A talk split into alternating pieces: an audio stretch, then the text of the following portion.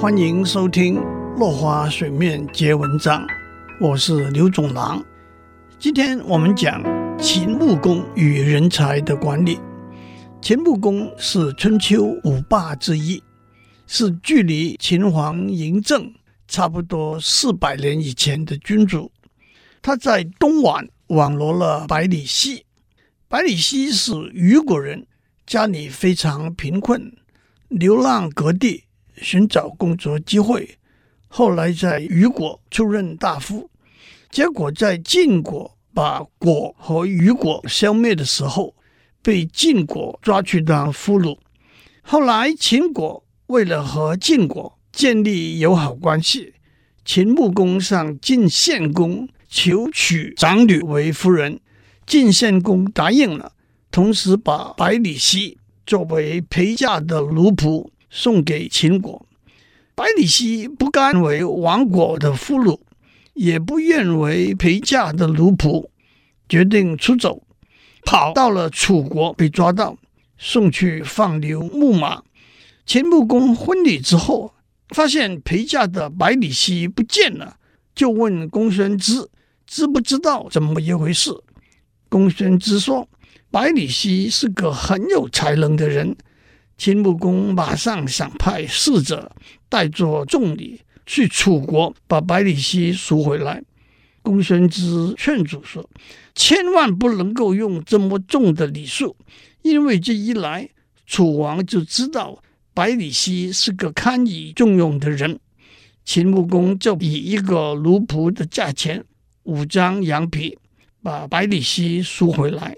这就是羊皮换钱的故事。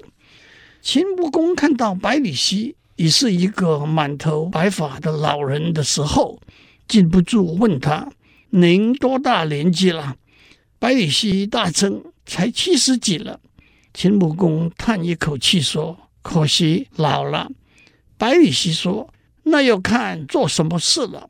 如果要我去赶逐飞鸟、不抓猛禽，确实老了；如果让我为国家出谋献策，”运筹帷幄，还正是适当的年龄啊。于是秦王封百里奚为上卿，委以国政。百里奚为秦国的建设出大力，立了大功。给秦穆公出主意把百里奚赎回来的公孙支是晋国人，他也有一段让贤的故事。有一天，秦穆公和公孙支讨论政务。当时公孙支已位居上卿，公孙支说：“主公今日耳目特别聪明，思虑非常周到，大概是看到过圣人吧？”秦穆公说：“是啊，我非常欣赏百里奚的见地，他就像个圣人。”公孙支回到家里，准备了一份重礼，向秦穆公祝贺，果然得了治国安邦的贤臣。并且建议秦穆公任用百里奚为正卿，自己退为次卿，更以否则就会离开秦国为要挟。秦穆公也就接受了公孙支的建议。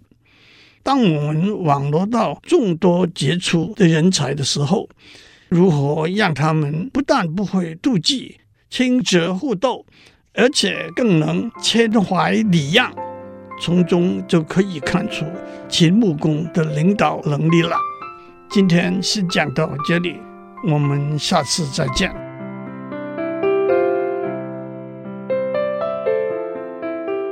以上内容由台达电子文教基金会赞助播出。